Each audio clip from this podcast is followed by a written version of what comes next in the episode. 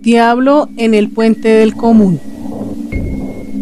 La leyenda trata sobre un puente construido por Satanás y sus ayudantes del infierno entre Bogotá y Zipaquirá. Se dice que el hombre encargado de la obra, llamado Florentino, quería realizar el proyecto, pero no contaba con el dinero suficiente y el gobierno no se lo podía brindar.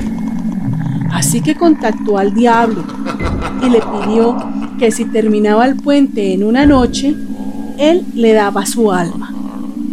Así que Satanás accedió. Sacó a la mayoría de sus diablos del infierno y los puso a trabajar en el puente.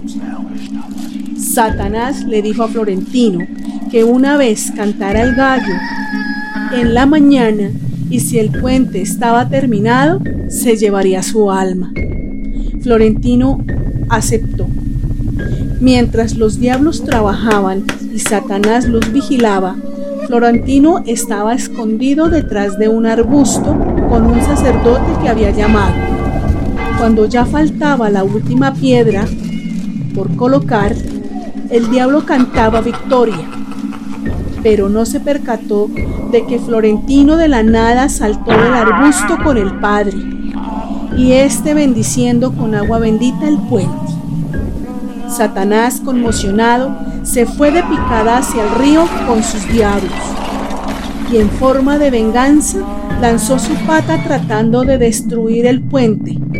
Pero las bendiciones hechas por el Padre lograron que ésta quedara estampada en una piedra.